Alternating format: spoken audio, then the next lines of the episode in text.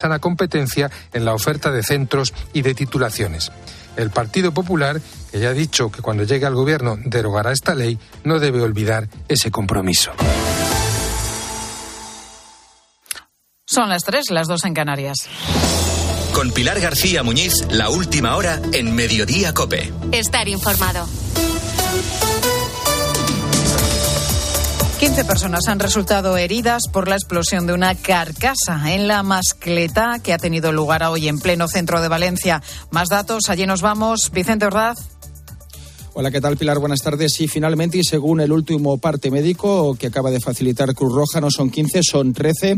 Cinco de ellos han tenido que ser evacuados a distintos centros hospitalarios de la capital, aunque se sigue insistiendo que todos son por quemaduras y heridas leves. Todo, al parecer, ha ocurrido después de que una de las eh, carcasas que tenía que explotar en la mascleta, como apuntabas, de la plaza del ayuntamiento hace escasamente unos minutos, ha volcado, ha caído y ha explotado sobre el suelo. Finalmente, y como te digo, el parte eh, que acaba de dar Cruz Roja a través de sus canales oficiales habla de 13 personas heridas, cinco de ellas evacuadas, todos, eso sí, al menos y a esta hora, todos de carácter leve.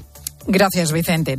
Y prosigue la reunión entre el Gobierno, los empresarios y sindicatos, donde el primero les está presentando la segunda parte de la reforma de las pensiones, que, como te hemos adelantado en COPE, recoge dos opciones a la hora de calcular nuestra futura pensión de jubilación. O bien, mantener el cómputo actual, que se realiza a partir de los últimos 25 años trabajados, o bien, cogiendo los mejores 27 de los últimos 29 años.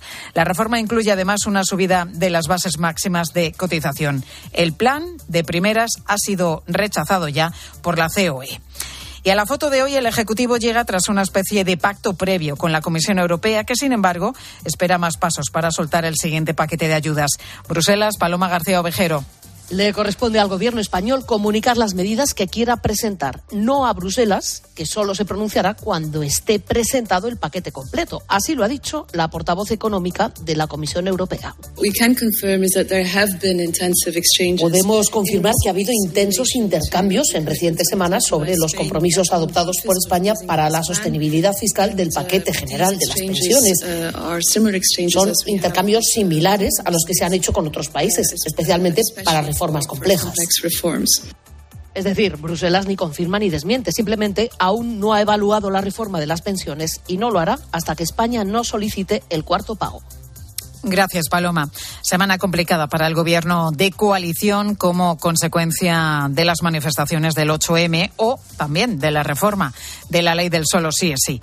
Con la ministra de Igualdad de viaje en Nueva York, hoy son los titulares de Hacienda y de Presidencia, María Jesús Montero y Félix Bolaños, los que hablan, a pesar de todo, de la buena salud del Ejecutivo.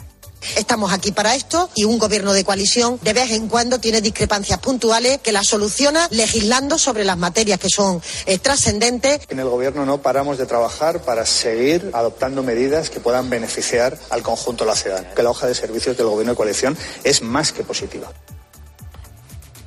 Hoy en Herrera en Cope hemos contado con el testimonio de todo un premio Cervantes. Es el escritor nicaragüense Sergio Ramírez, exiliado de su país se le presta poca atención al caso de Nicaragua. Ah, para los Estados Unidos es más importante Venezuela porque es un país que tiene petróleo, oro. Nicaragua no es eh, económicamente relevante. Es una población de apenas 6 millones de habitantes, de los cuales más de un millón han salido ya del país. Es una paradoja porque a más gente que se fuga por la opresión, más divisas recibe la dictadura.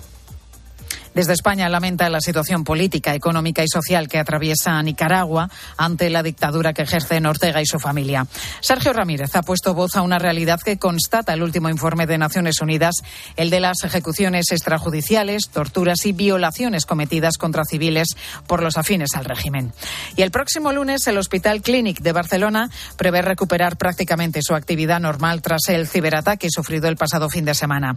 Sanidad advierte de la posibilidad de que los hackers responsables del mismo filtren miles de datos de pacientes tras la negativa a pagarles cuatro millones y medio de euros tal y como ellos exigen. Esta semana ha sido complicada en el centro.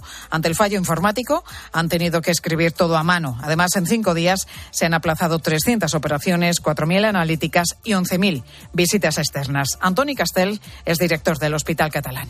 Hemos recuperado el 90% de la actividad quirúrgica compleja y el 70% de la actividad de consulta externa. Hemos recuperado ya los códigos de actuación urgente, código infarto